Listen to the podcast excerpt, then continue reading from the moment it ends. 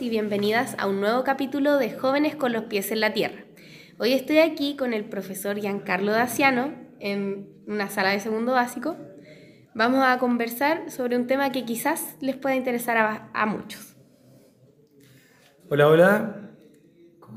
Como, ya escucharon, les habla el profe de, de lenguaje, Giancarlo, profe de lenguaje, de los talleres, de los electivos y hoy día no les vengo a hablar de lenguaje, hoy día no les vengo a hablar de ortografía, de léxico, de escritura o de investigación, o quizás sí, porque como he dicho, a los que me hayan escuchado más de un par de veces, a los que me hayan visto en más de un año quizás, empiezo siempre a decir que por lo menos el lenguaje me da las herramientas, te da las herramientas también de poder hablar o analizar o comentar de cualquier cosa en la vida.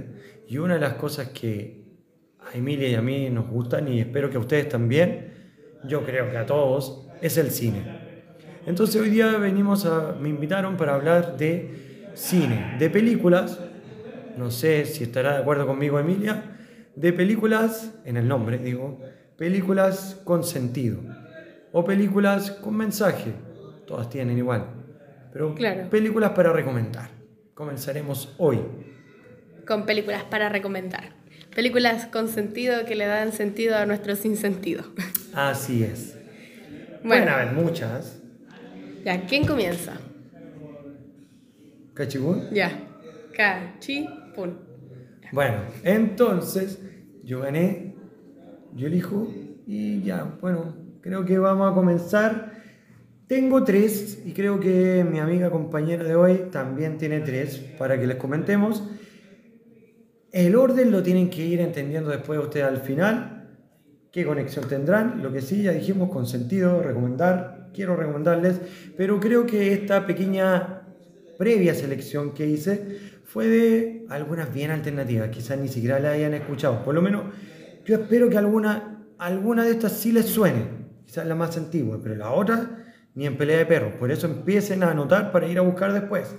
La primera de esas, vamos a partir por la Finander, es así de simple, el número es 17, así se llama. 17 esta película española. Quizás no es muy popular aquí en el Terra, aquí entre los jóvenes chilenos o entre mis cercanos tampoco, así como las películas españolas.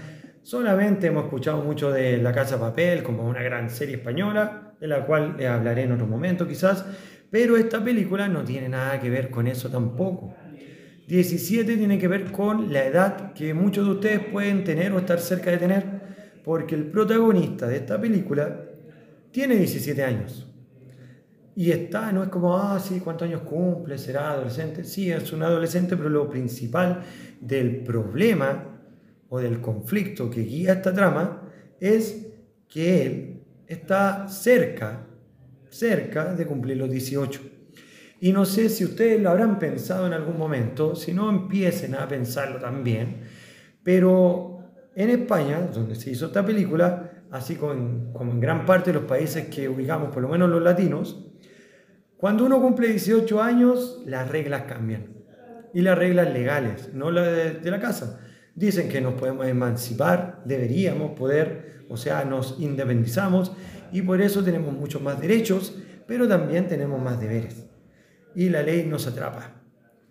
Ya tienes la responsabilidad legal por todos tus actos, por tomar, por eh, manejar con alcohol o no, por hacerle daño a alguien o no, etc. Y vas, puedes ir a parar a la cárcel si haces algo que esté en contra de las leyes del país donde estés. ¿Por qué estoy hablando de eso? Esto no es orientación, pero esta película tiene como ese rollo. Porque el joven, no recuerdo, creo que lo vi hace poco el nombre, pero no recuerdo y no es tan importante, no lo nombran casi nada, puede representar a cualquiera que te esté pasando esto. No recuerdo el nombre del protagonista, eso es lo que quería decir. Pero este joven, que tiene un hermano cuyo nombre, vamos a decir que es Dani. También es un nombre común porque no sé si de verdad es Dani. Ve la película y lo vas a encontrar. No quiero hacerle spoiler porque creo que ninguno de estos, ni siquiera quien me acompaña aquí, ha visto esta película y espero que la vayan a buscar por último para buscar esos dos nombres. Pero ellos dos que pueden representar a cualquier joven español, chileno o de Latinoamérica, por los problemas que tienen y especialmente a este porque está en algo así parecido como el Sename de acá. Está en un centro de menores porque lo pillaron haciendo no me acuerdo qué líos, no se explican tanto, pero sí ya era un chico problema que no tenía padres, los padres ya no eran presentes, no se explica mucho qué hizo, no es tan gravitante en la trama, o por lo menos en la historia que se muestra sí te da para pensar y entender, pero ¿qué pasó? ¿Dónde quedan? ¿Por qué hay tantos problemas solo por estar él? Y con su hermano mayor, que termina siendo las de un tutor o algo así como un padre apoderado, que no lo quería hacer, que ya está cansado, que ya está aburrido porque ni siquiera se la puede con su propia vida, y es mayor que él, es legal, es responsable legalmente, pero a lo más tiene veintitantos, casi treinta años. O sea, tampoco tiene la vida muy resuelta y se muestra. Algunos la tendrán a esa edad, ellos no. Él tenía muchos problemas, incluso cuando empieza a avanzar la historia, se da cuenta que el tutor, el mayor, tenía que cuidar y ayudar a este 17, pero al final del camino, ¿quién ayuda más a quién? Y no he contado que hay un tercer personaje, que se supone que es el mayor de todo esto, si hacen una, ¿cómo se llaman estos? Árbol genealógico, debería ser el de más respeto, la abuela. Pero la abuela está, está bien mal, no está como en todos sus cabales. Está bien cucu, casi no se expresa, no se comunica. Igual que el protagonista. El protagonista de muy pocas palabras. Y me queda la duda constante, no sé si seré yo o varios que lo hemos visto, pero da para pensar si además representa no solo que sí está en el Sename porque era un chico problema y listo, porque no tenía padres, pero quizás que primero el huevo la gallina tiene estos problemas por esto otro, o a raíz de no tener a los padres y toda la vida que he tenido, ¿será que también tenía problemas de comunicación tan graves como que, no sé, él nació así o es así, la vida lo hizo así? Porque a veces parecía ser que quizás esté en el espectro TEA, quizás no, da para por lo menos abrir esa conversación también porque no es para nada comunicativo. Si está en el espectro, algunos que ya abren harto más el espectro podría ser algo así como Asperger, porque cuando él quería y se demuestra en la película, no voy a ir contando la historia porque la tienen que ver. Solamente estoy dando pinceladas por aquí y por allá, ni siquiera en orden muy cronológico. Pero él en el centro eh, de reclusión o el centro de menores, él no solamente pasaba el rato y no hablaba con nadie, sino que cuando se enfocaba en algo, cuando algo le interesaba, que costaba, pero le interesaba algo, se especializaba completamente, buscaba todas las formas y se obsesionaba, pero aprendía autodidacta completo, tanto así que, por ejemplo, tenía tantos problemas para... Él quería salir como fuera de esa cárcel de menores, pero le hicieron todas las circunstancias ver que no podía en lo legal y muchas cosas, y además que lo castigaban cada vez que se arrancaba. Hay una escena importantísimo, muy genial de la película, más o menos en el primer tercio de la película, donde se cuenta y se muestra así como en un breve clip, y se cuenta que llega una 21 vez en que se arranca. Y él hacía una marca, porque el centro de, el centro de menores tenía un patio gigante y alrededor también estaba como en un bosque, o sea, hacerlo como bien alejado de los demás para que fuera difícil arrancar. Pero él se arrancaba, se la buscaba como y corría y corría y se llevaba siempre algo que cortaba de las camas de otra parte como una estaca para marcar hasta dónde llegaba, porque sabía que era, una, era un medir en su plan. Sabía que a la primera, a la segunda, a la tercera no le iba a resultar, pero él tenía una meta, una visión. Bien obsesiva, pero una misión. Porque él es así, este personaje es así, y lo hace más interesante. Y de verdad, y al principio uno no entiende, esta estaca, esta estaca, esta estaca, y después cuentan 20, 21, y cada vez el, el, castigo era peor. Pero él entendía como, no, pero es que algo se le metía en la cabeza y alguien le dijo una frase que lo llevó a, saltando unos detalles, a estudiar, a estudiarse la constitución y la legislación de su país y parecía un abogado. Y se estaba comiendo los libros y se lo rompieron después un día los otros menores que no eran como él, y que eran adolescentes sí como él, pero no eran tan obsesivos y todo eso y tan incomunicados como, pero sí ocurre en estos espacios en que el diferente es más apartado, más cuestionado y también por todo eso que llama la atención, le hacían cierto bullying o se, se atacaron. En un centro de menores, aquí en Chile también, he sabido mucho, he tenido cercanía con eso y por eso quizás también me llega. Pero a él lo atacaron con lo que más le importaba en ese momento, ese libro de la Constitución y se lo rompieron. Encontraron el momento en que estaba libre porque nunca lo dejaba, lo llevaba consigo a todas partes y se lo rompieron. Y con eso es como en la cárcel pegarle una puñalada por detrás. Claro. Una cosa así.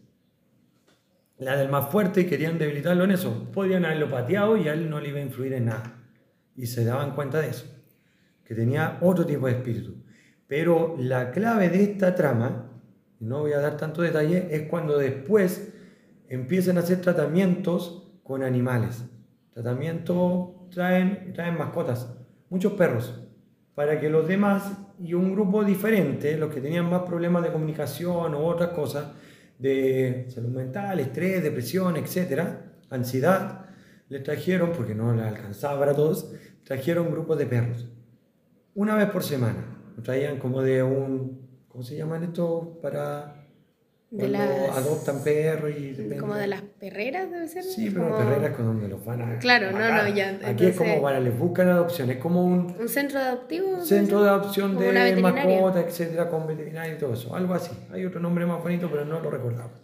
Pero en eso nos traían y tenían esa visión, pero el perro se lo llevaban, pues lo- les daban una tarde en que se, le tenían que poner un nombre y tenían que hacer un- una afiliación con ellos, una relación. La primera vez le costó a él, pero después se encariñó tanto que fue crucial para la trama de la película.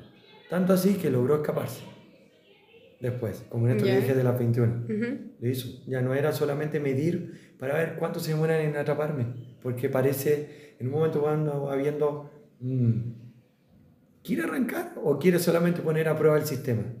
También otra análisis que uno puede hacer. Interesante como lo muestran también. Pero en esto es como ya, chao, no aguanto más, pongo en práctica todas mis mediciones y me voy, no me van a agarrar. Y no lo agarraron. Pero eso es- no es ni la mitad de la película. El viaje que comienza después con él, su hermano mayor que se entera de esto y que va al rescate para ponerlo de nuevo en el centro y evitar todos los problemas que serían cuando deje de tener, ¿cómo se llama la película? 17 17. años. Eso lo hace todo.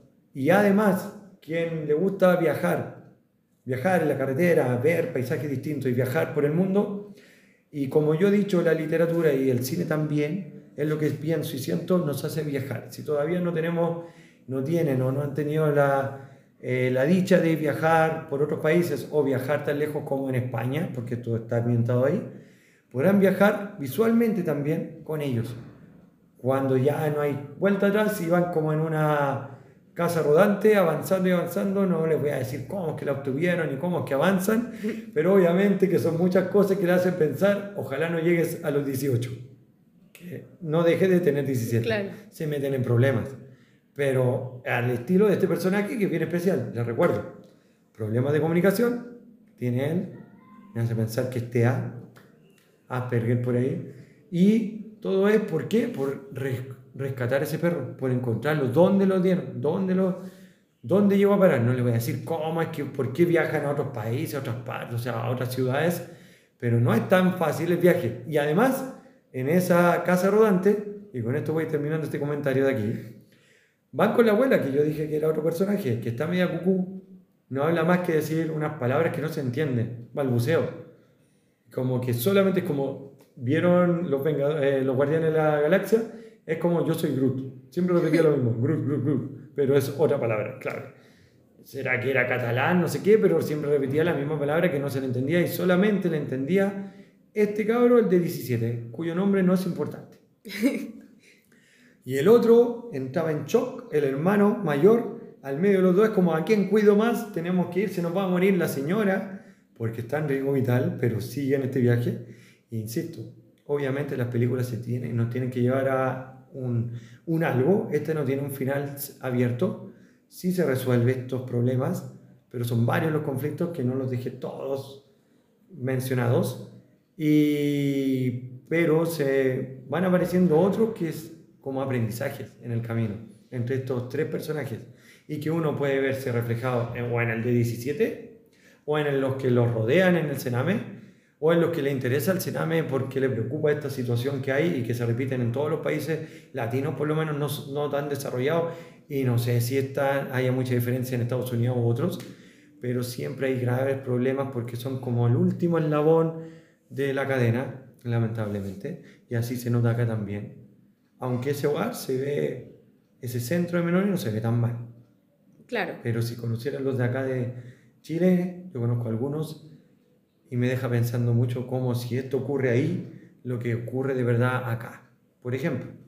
Pero también con la salud, porque la señora que está casi muriendo, yo esto la escuché en pandemia y ya había escuchado hace poquito, o sea, la vi en pandemia en, ¿cómo se llama? Cuando estábamos en el año ahí a full, que no podíamos salir a ningún lado en las cuarentenas, justo antes de que después aprendiera por carne propia, no por mí, pero sí por mi mamá, o sea, un familiar, que le tuvimos que medir la saturación y aprendimos esa, ah, ahí está esa palabra que había escuchado que no entendía y que es. Si tú tienes la saturación en menos de 85, te puedes estar a punto de morir.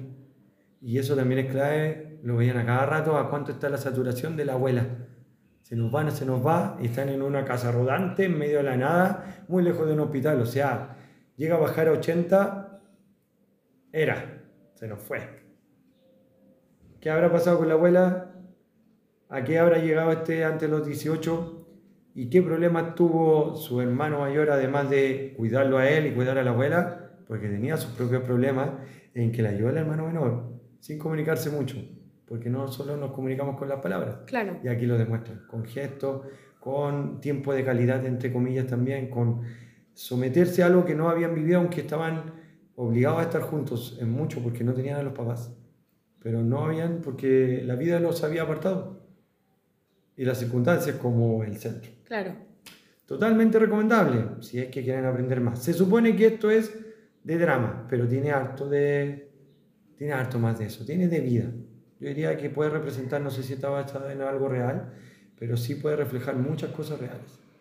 Se lo recomiendo. Es del 2000, no, no sé, 2018 por ahí, español. Sí, me suena esa película. Creo que, creo que la he visto, quizás o quizás no, pero la voy a ver, la voy a ver, está muy Bueno. buena.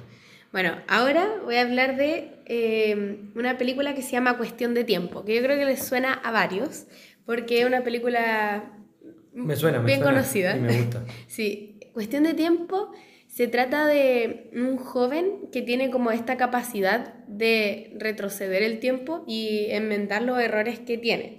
Entonces, el principio de esta película, como el fin, es que él encuentra a alguien. Entonces, ese alguien, él no quiere que nada salga mal. Entonces, obviamente va a ocupar este superpoder para después llegar a un fin. Y, eso, eh, esa es la película, así como muy resumida, porque no quiero dar spoilers porque es muy buena. Eh, pero el, el fin, como el porqué de yo estar recomendando esta película, es porque a veces eh, tenemos errores. Claro, las personas cometen errores. A veces decimos cosas, hacemos cosas o dejamos de hacer cosas y esas van a, van a hacer que algo falle o que algo cambie completamente. Entonces, como algo así como un efecto mariposa.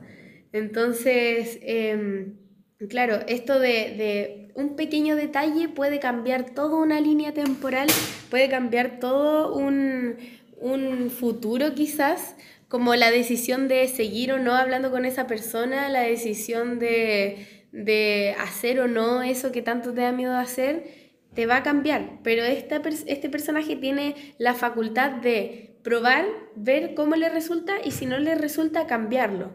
Entonces, e- eso es, es lo que deja dando vuelta. Como si yo tuviese esa facultad. ¿En qué quedaría en mi vida? Como, ¿Qué podría hacer yo? Todos los errores que cometí antes los pude cambiar. ¿Y cómo est- estaría yo ahora? Entonces, por eso es que me gusta tanto esa película, porque da como eso de, de, mm, de darse cuenta de lo, de lo rápido que pasa todo. Entonces, de lo muy rápido que pasa todo y qué pasaría si yo hubiese actuado de una manera distinta, porque lo cambia absolutamente todo.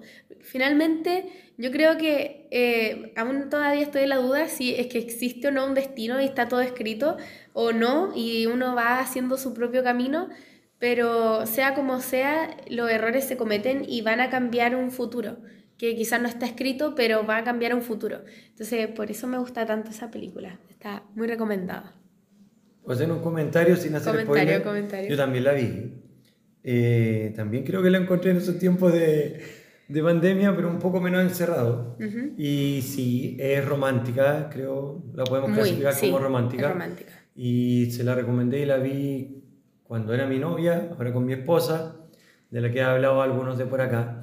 Pero, y nos gustó mucho en eso de lo mismo que decía Emilio, el tiempo, el pensar y además hay muchas películas, incluso la que yo le recomendaría después en respuesta porque vamos uno y Ujú. uno, tiene que ver con eso, no nombraré, con esto de los juegos del tiempo. Hay tantas películas que han hecho eso de, de los viajes en el tiempo, de que cambiamos, no cambiamos, pero esta, a pesar de que he visto tantas, más con ciencia ficción y eso, esta me gustó tanto porque primero no la, no la imaginaba ese juego narrativo en algo que tiene que ver con lo romántico, y Claro. una película así, y además la encuentro tan simple pero compleja a la vez en Sí, cómo lo sí. muestra, porque lo hace algo tan cotidiano y demuestra cómo la vida cotidiana puede ser compleja, pero eso no es complicado, eso es bueno. Y cómo debemos poner atención, creo que me queda dando vuelta una de las últimas ideas, que no lo dice así, no se muestra así, no hace spoiler, pero me quedo como enseñanza, es como ya lo de el tiempo como pasa de rápido. ¿Y qué haríamos? Lo que decía Emilia, ¿qué haríamos si pudiéramos vivir de nuevo?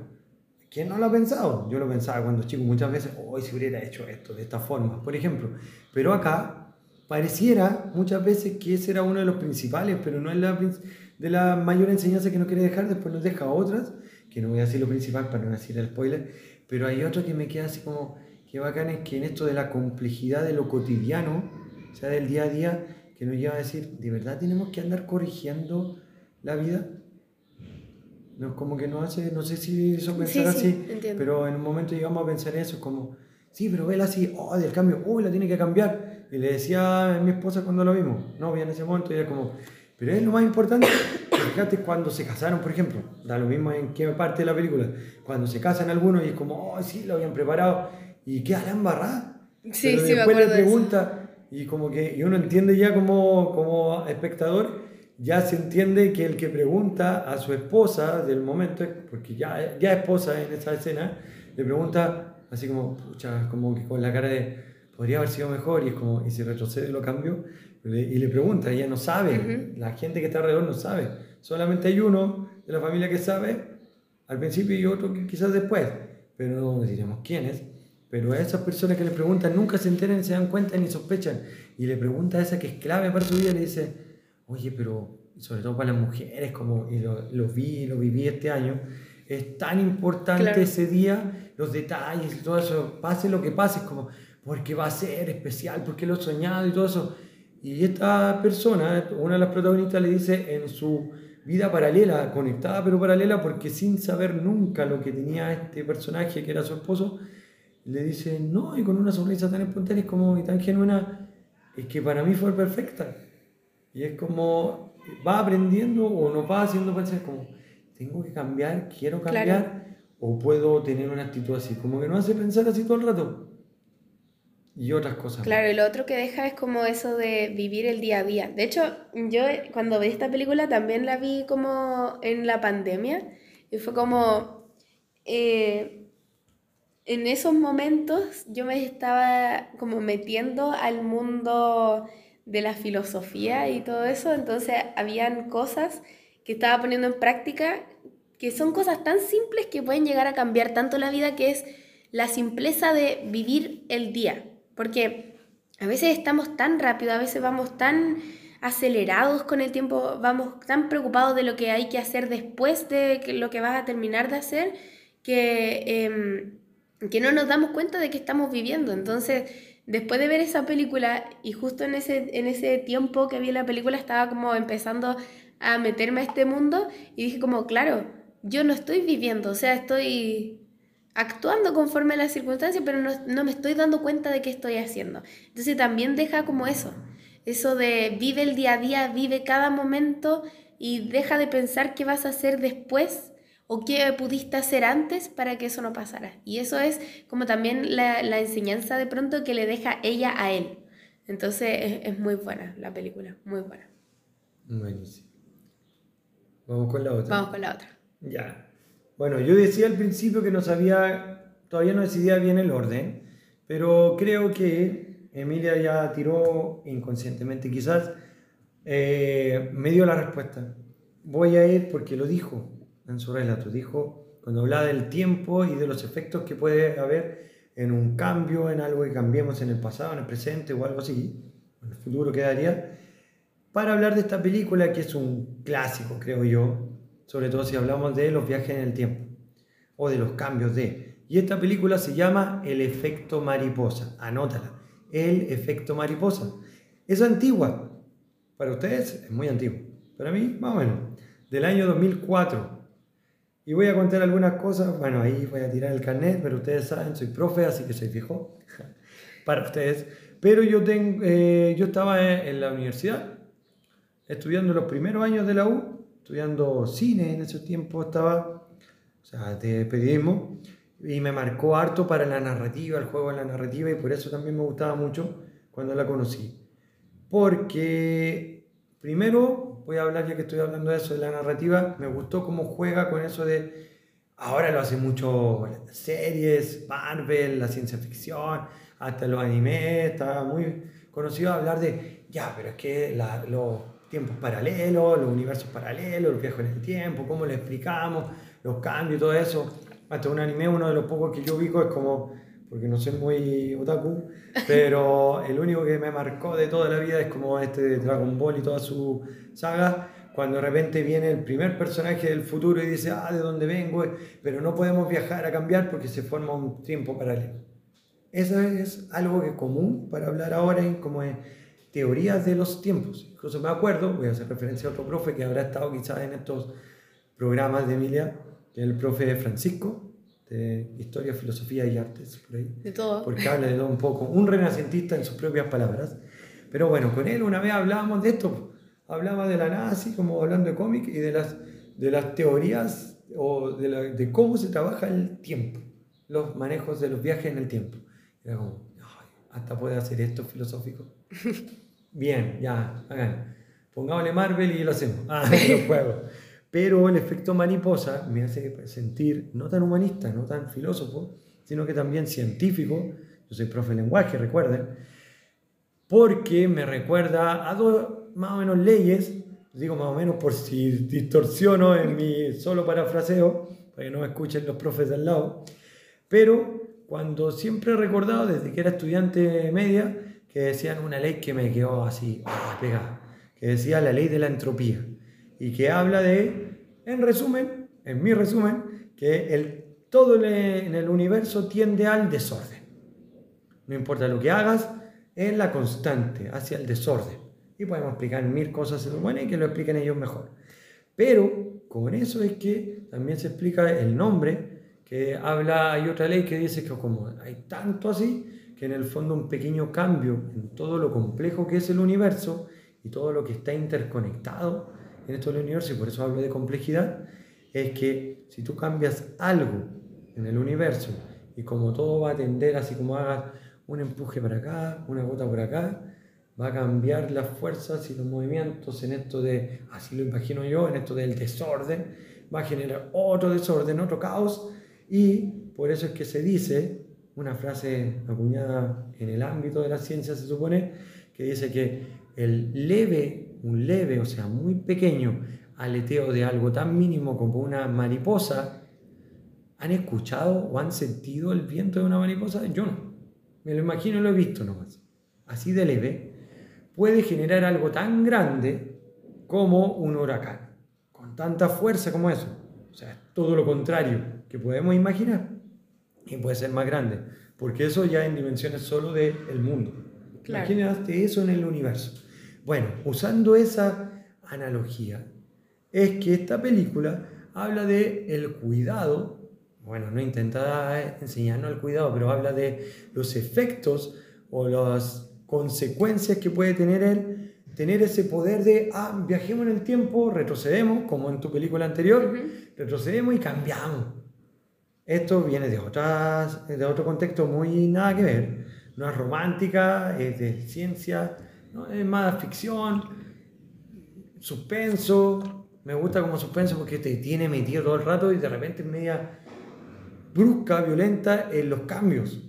No en que sea de acción violenta, disparo y todo eso, no. Pero te llega a tener así tenso todo el rato. En ese contexto, el protagonista se sabe, eh, un actor bien conocido, ¿cómo es? Aston Kutcher. ¿Ya? Sí, muy conocido para muchos, pero más por películas medias cómicas, y esta no tiene nada de cómica. Y eso también me llama la atención de esto. Pero lo hace súper bien, y es que parte la narración, porque después se vamos al pasado, pero parte en que él es un estudiante de preparatoria y típico en la experiencia o cultura gringa que después cuando entran a la universidad se van a vivir a la universidad. Él vive en la universidad, pero ahí se le descubre que tiene, o se empieza a mostrar que él tiene una práctica de escribir diarios de vida. Pero no porque sea muy romántico, muy intelectual o poético, sino porque como desde chico su psiquiatra le recomendó y le exigió poco menos como tratamiento por estos cortos circuitos que le ocurrían, que no voy a explicar más, cortos circuitos como en su mente y de repente se bloqueaba, se perdía, cosas que le pasaban y de repente así me dio un ataque como epiléptico, pero después no, no recordaba algo que le había pasado. Y se supone que son eventos como más traumáticos que le provocaban eso.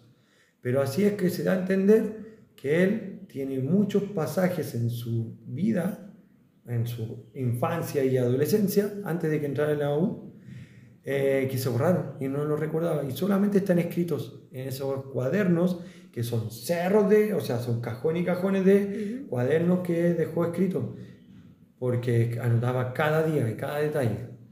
Y después cuando se le, en la U tenía así como un estante, un, su closet o debajo de la cama tenía lleno y era como el bicho raro porque era compartido con otro que era muy distinto, medio gótico y bien carretero y como que no conectaban para nada. Y veían eso como raro y como, bueno, ya sí somos tolerantes, como no molesten al bicho raro. Porque era como el quiebre que había con eso.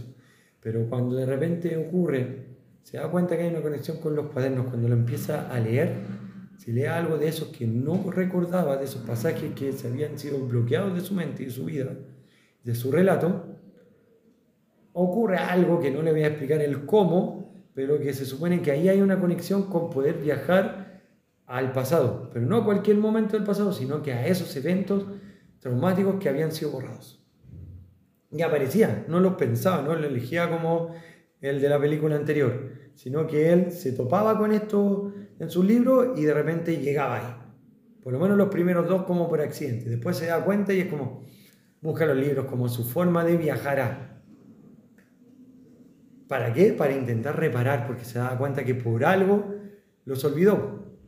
Y ahí es cuando se vuelve como dramática, suspenso y medio casi violenta, chocante, porque es como mientras vamos viendo a dónde quiere viajar y volver, nos damos cuenta que es como, uh, mejor lo hubiera dejado escondido ahí. Y además lo combinamos con el efecto mariposa que cada vez que resolvía, comillas, resolvía algo, porque lo cambiaba y volvía a su vida, así como que cambió algo y es como, oh, ahí aparecía de nuevo en la edad del tiempo que aparecía, no sé, 20 años, pero aparecía con una vida resuelta y todo eso, aparentemente, porque después se demostraba cada vez más que la embarró y la embarró y la embarró, como que cambió mucho, cambió mucho y cambió mucho. Y, y ahí es que esto se hace como adictivo. Tengo que volver, tengo que cambiar, tengo que volver. Entonces vamos viendo que esto de viajar en el tiempo se le hace más que una herramienta y un arma, se le hace una trampa, que no sabemos si tiene salida. O sea, yo no les quiero contar, pero como que lo atrapa, lo atrapa, lo atrapa, y a nosotros como espectadores nos atrapa y nos atrapa, y por eso diría que una de las mejores películas de suspenso que he visto, porque te atrapa y te atrapa en cómo va a generar ese efecto, y a dónde va a viajar de nuevo, y a cuántos de los otros personajes que antes eran los secundarios, después hasta los esporádicos, o sea, como el más nada aparece y cuánto peso va a tener o cuántas repercusiones van a haber. Y es como, ya, oh, qué genial. Como dije, cuando la veía como por el relato, la narración y para el cine, wow, como qué película para eso. Pero no es como para verla muy seguida. Sí, interesante eso de que, de que ese poder que él tenía se vuelva como su trampa. Y yo creo que tiene mucho sentido porque siento que si nosotros tuviéramos esa capacidad de poder cambiar nuestros errores, aparte de que lo más probable es que se cambie toda la línea temporal, quizás eso después se vuelve como una trampa porque es como ya arreglar las mínimas cosas sería como una preocupación, así como un constante, ¿qué, ¿qué pasaría si yo hubiese hecho esto? ¿Por qué no actué de esta manera y si actué de esta otra? Entonces, después de todo, ese, esa facultad que ojalá en algunos casos tuviéramos, nos podría jugar como una trampa si la pudiéramos ocupar como para cualquier caso. Buen, buen, buena recomendación. Creo que eso, si unimos con los dos de viaje de tiempo, para agregarle algo que no es lo que te deja pensando, no es lo que quiere el director, quizás, porque no es muy explícito, se me ocurrió ahora nomás, creo, producto de esta conversación, pero nos lleva a pensar también en, el, en las consecuencias de nuestras acciones. También. O reparaciones. También. Aparentes reparaciones. Quizás te estás reparando a ti, pero afectas a otros o a ti de manera indirecta también. Eso es el efecto mariposa. Claro. Todos estamos, todo está conectado y todos también estamos conectados. Claro, porque pensar eso de, ¿qué? Y si no hubiese hecho eso, quizá ese pequeñito error pudo cambiar así absolutamente todo, todo, todo, todo. Entonces sí, efecto mariposa. Y por eso mismo, de esos errores, paso a la siguiente, enseñanza de vida. Ya, bueno, Enseñanza de Vida es una película que, como dice el nombre, le da una enseñanza a la protagonista de esta historia. Ella es una joven, como de, yo creo que 15 años, ¿sí? Más o menos, que se encuentra a un, a un adulto. De hecho, sí, bien grande el adulto. Se lo encuentra afuera y, y el adulto como que afuera de su colegio y él, ella quería estudiar música, porque a ella le gustaba, o no recuerdo muy bien, que creo que ella quería estudiar como pedagogía, una cosa así, los papás no estaban de acuerdo. Los papás querían que ella estudiara otra cosa. Esta película la vi hace mucho tiempo, así que voy a dar como los detalles muy macro, no micro, pero mm, ella se encuentra a este, a este hombre en la calle y eh, estaba lloviendo y ella llevaba el chelo, me parece, sí, llevaba, entonces no se podía mojar. Y él le dijo, soy, le bajó la ventana y le dijo como, oye, yo soy amante de la música y, y, no quiero que se eche a perder tu instrumento. Súbete y yo te llevo a tu casa. Y él dijo como, no, no, no me puedo subir a tu auto, o sea, ni siquiera te conozco. Entonces le dijo, ya, pero entonces sube el chelo y tú andate caminando al lado del auto. Entonces fue como, ya, bueno, ya. después se subieron y ya se empezaron a conocer, se conocieron, él empezó a mostrar como este mundo adulto eh, y que obviamente es fascinante porque los adultos, chuta, los adultos tienen sus propias vidas, entonces ya no, como, no dependen de lo que hacen o lo que les dicen que hagan o no los papás, de hecho tienen hasta su propia plata, quizás no le alcanza para tanto, pero tienen su propia plata y pueden decidir qué hacer con ella. Entonces este, este hombre le muestra a ella, una joven, una niña, todas estas cosas maravillosas que pueden hacer los adultos y le muestra todo este mundo. Y, para ella es maravilloso y de hecho la película eh, te cuenta cómo ellos se enamoran después de todo este camino juntos, que hacen juntos de, ella, de él mostrándole todas estas cosas maravillosas. Pero hay un pero muy gigante. Y este pero es como, es tremendo plot twist. Es como, así como, ¿qué pasó? Así como, ¿en qué momento todo esto pasó? Y es que a mí me gustan mucho las películas con plot twist, son demasiado buenas. Entonces, hay un momento de la película, que es casi al final, que pasa algo. Y ese algo le da la enseñanza de vida, que tiene relación con todo lo que ella vivió antes. Entonces, eh, es 100% recomendada esa película, Enseñanza de Vida. Eh, es como no tiene como un trasfondo así del de, de, Quizás sí, quizás tiene que ver mucho con esos errores que podemos cometer y que podrían cambiar completamente la línea temporal. Quizás si ella nunca hubiese conocido a este personaje, nunca... ¿Qué hubiese pasado de ella en un futuro? Porque después en un futuro es completamente distinto.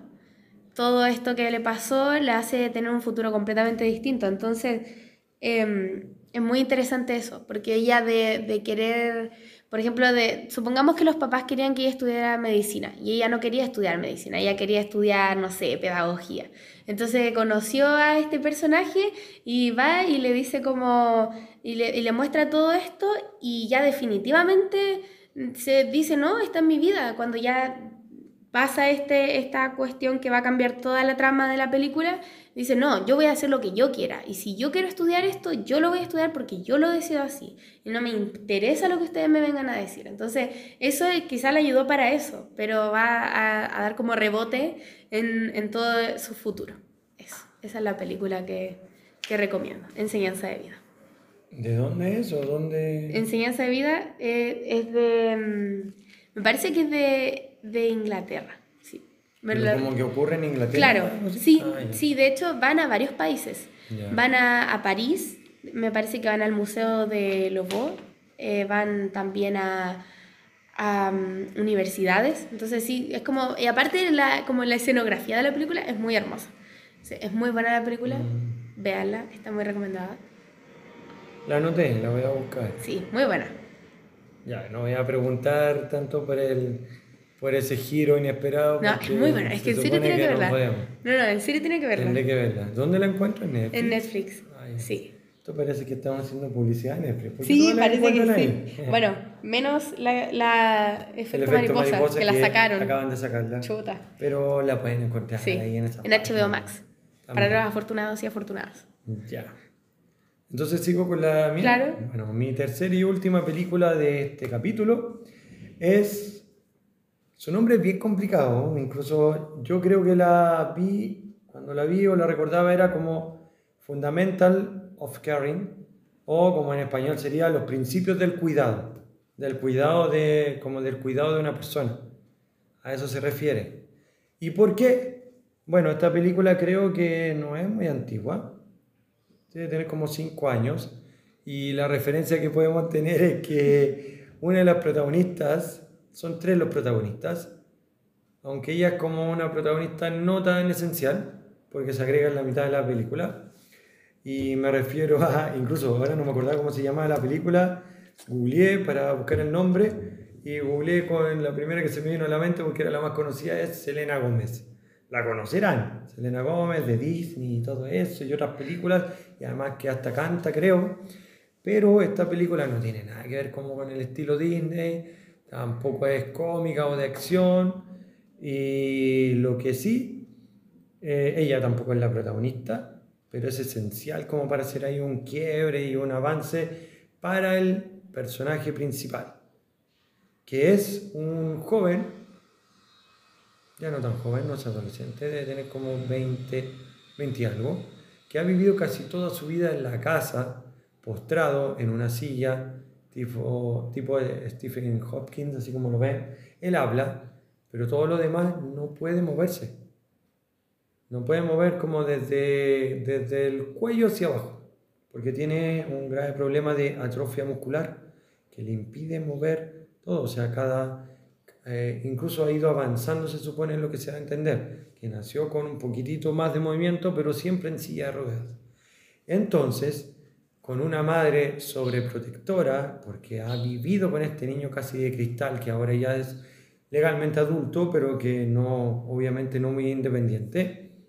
Y no sé entender o no recuerdo qué pasará con que haya más familia o no. Son la señora y él. Ah, sí, se da a entender. Es clave y es parte de que existe un padre, pero un padre distante, un padre que creo que sabe de él, pero nunca lo reconoció, si es que supo antes. Bueno, se sabe en la película, pero no les quiero dar tanto detalle. El padre no ha reconocido a este joven y obviamente, pucha, lamentablemente se entiende el por qué. Porque, bueno, rechazó de eso y además no estaban casados o algo así. Es como fácil, yo me libro de este problema. Y así es lo que se va a entender en esa actitud cuando el protagonista, mucho más que hacia el final, uno de sus leitmotiv, de sus motivos para hacer algo diferente en esta trama y viajar por el país.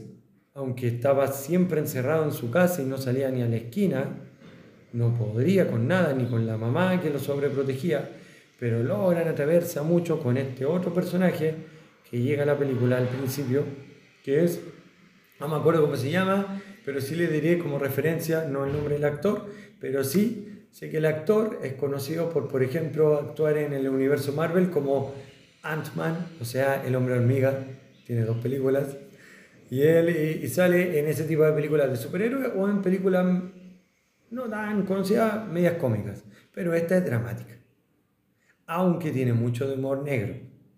Entonces ahí hay una mezcla. Si la buscan incluso referencias dirán comedia, drama. Una mezcla media extraña, ¿por qué? Porque esa comedia es oscura. Se ríen, es como, y de repente, me acordaba, por ejemplo, de unas clases que hacía acá en el tercero, que tenía que hacer unas charlas de unos temas bien complejos y uno iba a hablar como de la depresión y otras cosas, y yo les pedía que para el estilo de charla trataran de usar humor. Y decían, ¿cómo vamos a hacer humor de algo así?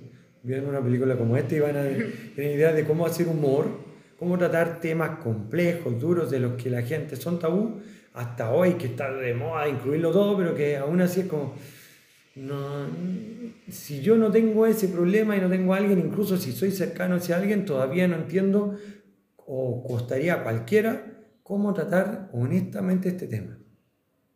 Y ellos lo tratan con humor, y con humor negro, pero lo tratan honestamente también. Es como que por eso es que el personaje tiene el que más le agrega humor, el que está apostado en la silla, porque a raíz, y se entiende, no es como algo forzado, se entiende que por todo lo que pasa, tiene una coraza muy grande y es como es un sarcástico, un cínico completo. Es su coraza para protegerse. Pero cuando conoce, por ejemplo, a la Selena Gómez, se le empieza ahí a transformar todo. Lo llega como a, a despeinar un poco, pero con cuidado. No como que, ay, así ahora nos vamos a una película de... No, no es con ficción, no es con fantasía, sino que le enseña y está en una silla y qué, Estás viajando por el país, por ejemplo, y qué. O sea, no, estabas en tu casa hasta toda tu vida, pero ahora ¿dónde estás? ¿Y dónde está tu casa? ¿Y dónde está tu mamá? ¿Y dónde están los que te amarraban? Y este está a tu cuidado, pero lo estaba agarrando para el deseo. Es como, ¿quién cuida a quién? Poco menos. Y también es como, oye, eh, ya naciste así, pero estás limitado solo por eso. O sea, igual, es para, no es como que para, uy, sí, no le pasa nada, no, no lo olviden pero es para salir, salir de la zona de confort, por ejemplo, pensar y soñar más en grande. Y, soñar en grande no es gran cosa. Soñar con algo que para el común de los mortales como nosotros es lo más cotidiano y tan cotidiano que ni siquiera le damos valor, para, para él era parte de sus grandes sueños cuando de verdad se atreve a soñar. Pero siendo un sarcástico tremendo porque es como tiene muchas trancas pero en el camino van aprendiendo caleta. Se parece un poco a 17, pero esta gringa, la película, y tiene harto de gringo, o sea, tiene a dos personajes muy de la cultura, pero que nos enseñan bastante. Y no con superhéroes, ni música. Claro, con superhéroes. Buena, buena recomendación. ¿Cómo, se llamaba? El principio del cuidado. El principio del cuidado, o, perdón por mi inglés, Fundamentals of Caring. Ya, para que la busquen. ¿En dónde la encontramos? Yo también la encontré en Netflix. Ah, ya, en Netflix. no sé si estará en otro lado. Y ahora la, mi última película. Eh, esta no está en Netflix, no está en HBO Max tampoco, no está en ninguna parte, solo en YouTube o en Facebook, así que es muy antigua. De hecho, es de 1992 y se llama El lado oscuro del corazón. Y dejé la última para el final, porque, para la última para el final, claro. Obvio. Eh, porque es, es, mi película favorita. Tu plato fuerte. Sí, es mi película favorita. El lado oscuro del corazón. Bueno, em, en la película se trata de un poeta que está buscando a una mujer que lo haga volar. Entonces, en toda esta búsqueda de esa mujer que lo haga volar, eh, se encuentra con muchas situaciones y aprende muchas cosas. Eh, no sé si existe un crecimiento de personaje, como un desarrollo de personaje en esta película porque para mí él empezó igual de inmaduro como terminó. Quizás con eh, ciertas cosas que lo, que lo hacen madurar un poquito, pero un poquitito, y no creo que este personaje las vaya a tomar tanto en cuenta porque no, no es A pesar de ser poeta, porque uno dice como ya es poeta, o sea, le va a dar mil vueltas a la situación. Mentira. Eh, es un hombre común y corriente que, que de hecho le cuesta un poquito esto de las relaciones humanas y hasta que encuentra a esta mujer, o sea, finalmente encuentra a la mujer que lo hace volar, pero pasa algo con esa mujer. Hay una situación en particular que pasa con esa mujer al final de la película y, también tiene un plot twist tremendo, entonces por eso eh, es muy buena. Y una parte que me gusta mucho, de, como una frase que voy a resaltar, es eh, si se puede amar sin poseer. Esa es la pregunta inicial que deberían tener eh, al momento de ver esta, película. ¿Se puede amar sin poseer a alguien? Sea, ¿puedo yo querer a alguien sin tener completo y total control sobre esta persona? Esa es la, es la gran pregunta. Entonces, eh, quizá algunos creen que no, quizá otros creen que sí. Yo creo que van a darse cuenta a lo largo que vean la película o a lo largo de sus vidas. Pero esa, esa es mi película, El lado oscuro del corazón, y, y te habla de, de, todo eso, te hace cuestionarte eso, como eh, se puede amar sin poseer, realmente existe solamente una búsqueda en, en la vida para el amor, existe solamente un amor, y hay un personaje, de hecho, bien particular en esta película que es una mujer y se llama la muerte, y que es la muerte. De hecho, él, ella, la muerte, lo sigue a, a Octavio, lo sigue porque tiene que llevárselo, pero él todavía no cumple con como la razón de vivir, que es encontrar a la mujer que lo hace volar. Entonces, y de hecho, mi teoría cuando ve esa película, que quizás si la ven y la buscan, la pueden reforzar, es que la muerte de una u otra manera siente envidia de todas las mujeres que pueden estar con Octavio y que no lo hacen volar, pero que pueden estar con él porque ella de una u otra manera lo ama. O esa, eso es lo que yo creo. Así que deberían verla porque es muy buena esa película. La muerte ama a Octavio, según yo. Y por eso le está dando como esta chance de encontrar a la mujer que lo hace volar, pero a la vez esa mujer, no la muerte, también lo mata de alguna manera. Así que véala, muy buena. El profe quedó, no todo tieso. Quedó tieso. Algo había escuchado de la película pero gran parte de lo que ahora escuché no me lo imaginaba, sobre todo lo último. La muerte lo está persiguiendo, ya, qué gran metáfora. ¿Lo va a alcanzar? Sí, se esperaba. Ya, le da tiempo para su propósito. Me lo imagino. Pero está enamorada de él, la muerte. Y esto no se supone que no es fantasía. Está enamorada de él.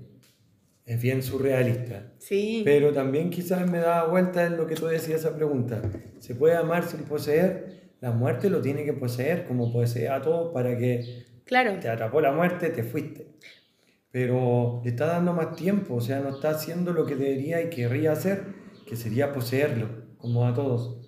Como que eso pasó por mi mente, es como ya, entonces le está demostrando su amor. Pero también al final consigue lo que sería suyo, el propósito que es... Volar.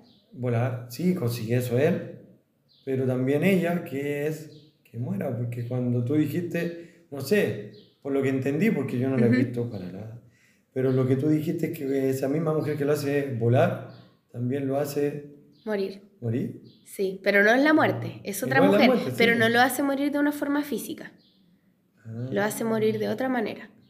Guay, bien buena la cuestión. Sí, así que, de hecho, bien poética sí, me la recomendó alguien, una persona, y esta y cuando yo la vi, esa película fue, ya terminé de verla y a lo largo que la veía anotaba las preguntas que se me ocurrían porque en serio, en serio es muy buena. Y es como de este tipo de películas que eh, los personajes respiran y te dejan pensando así, pero ¿por qué respiro así? Que alguien me diga por qué, de hecho hay una parte muy rara de la película que se la voy a contar porque no, no es como que es que Octavio se encuentra después de un encuentro con una mujer que creía que lo iba a hacer volar, pero no, pero ahí hay otra pregunta muy preguntosa, así que pregúntensela cuando lo vean, eh, que pasa algo, uno encuentra una mujer, pasa algo, y, pero algo pasa que no hace lo mismo que hace con todas las demás. Entonces, ¿qué, ¿qué es eso que pasa? No lo sé, cada uno lo va a interpretar. Y cuando él se está yendo como a su casa, se encuentra con una vaca en el camino. Y esa vaca le habla como si fuese su mamá. porque es la mamá de Octavio en una vaca. No tiene sentido. Es que en serio la película es muy buena. No, tiene, ni- no tiene sentido y hay cosas que, que pasan en la película. De hecho, él tiene un amigo que es como artista y las cosas que él hace, como él vive, su casa, todo es raro en esa película. Y hay una cosita muy interesante que Octavio le, le hace poemas a un, como a un caballero que vende en un, en un carrito de comida rápida. Le hace poemas, se los da y él le paga con, como no sé, si yo fuera el carrito de, de aquí de afuera del colegio y le diga, ya, yo le hago un poema y usted me da un completo. Y, y eso era lo que comía, o sea, comía completos por poemas. Es, es Ajá. muy buena la película. Da como todo eso de, de los personajes. Muy surrealista. Sí. Pero a la vez muy realista. Así que hay que verla. Ya, sí. Vamos a tener que buscarla. sí. Vamos a tener que verla. Por las primeras referencias que tenía, ay, qué antigua, ay, que eso. eh, Ya, no me convencía mucho, pero ahora tengo ganas de verla solo para ver qué son esas preguntas y a ver si se pueden responder. Por lo menos. ¿Y qué onda la vaca? Da preguntas, las preguntas, las respuestas de las preguntas son más preguntas. Mm, Sí. Me imagino. Son muy Wow. buenas. Y aparte lo otro bacán que tiene es que te recita poemas a lo largo de la película. Entonces muy buena. Ah, sí, ya me imagino que el director o el creador Sí, de esto. eh, de hecho los poemas son de, de, Ben- de Benedetti. Mario Ah, Benedetti. ahí está. Sí. Este es un, un poema hecho película, quizás. De hecho, lo más probable. Hay que ver si de verdad Sí. podemos llamarle poema a eso. Creo que aquí Emilia quizás lo considera así. Tengo que verlo. Muy vamos buena. a ver. La vamos a ver. Ya, palabras al cierre. Sí. Eh, las preguntas, ¿no? Dejó hartas preguntas. Sí, Sí, yo creo que estaba pensando en que cada uno hizo su pequeña selección y decíamos, ya, películas para recomendar o películas de pandemia. Bueno, uno vio mucho más que esas y series que podría ser para otro Sí. capítulo. Pero, y sí, ya, voy a elegir películas under.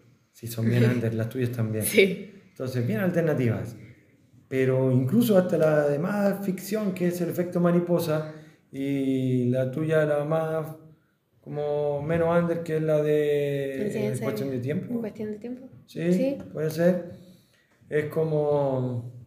Todas nos dejan para pensar. Sí. Serían como películas para pensar. Películas Películas para para preguntar. Sí. Películas para ver si hay respuestas. Pero películas para vivir, porque también hablan de la vida. No Claro. sé, me dejaba pensando así.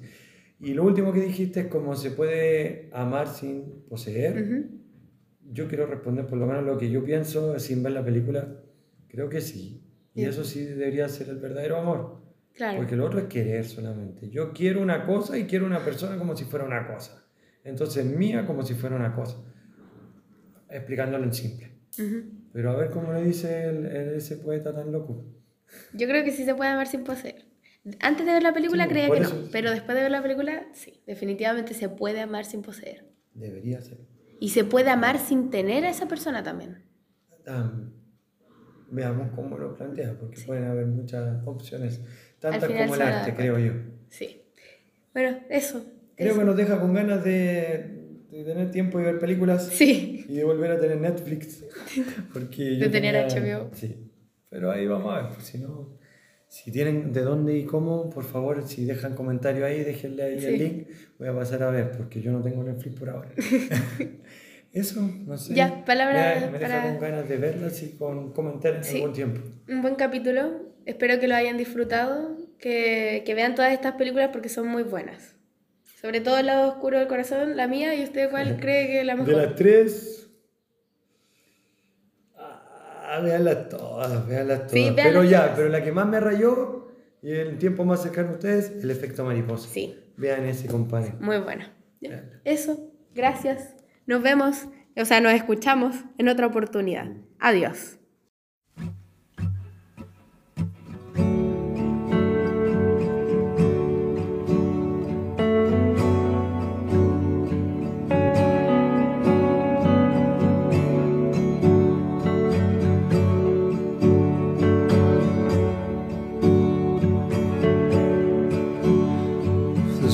In the park, darling. I can't help but keep making appointments to sweep beneath the climbing frame.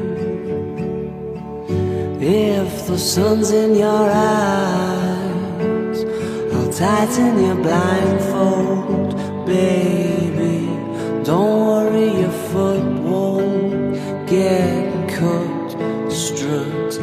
carelessly.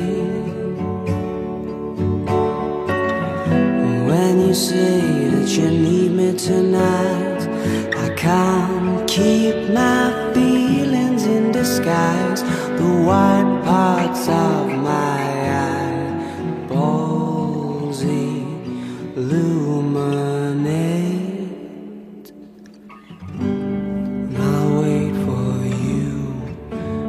as if I'm waiting for a storm to stop. I've heard them talking about how I'm gonna put you off. There's glass in the park.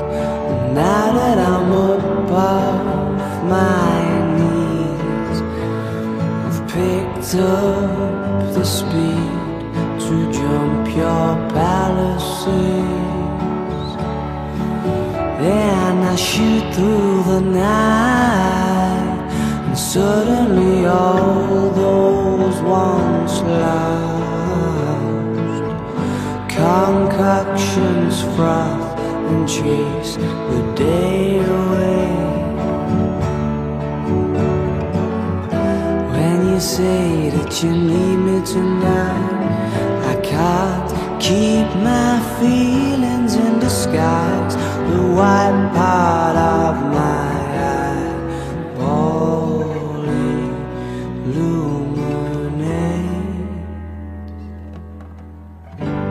and I'll wait for you as if I'm waiting for the storm to stop.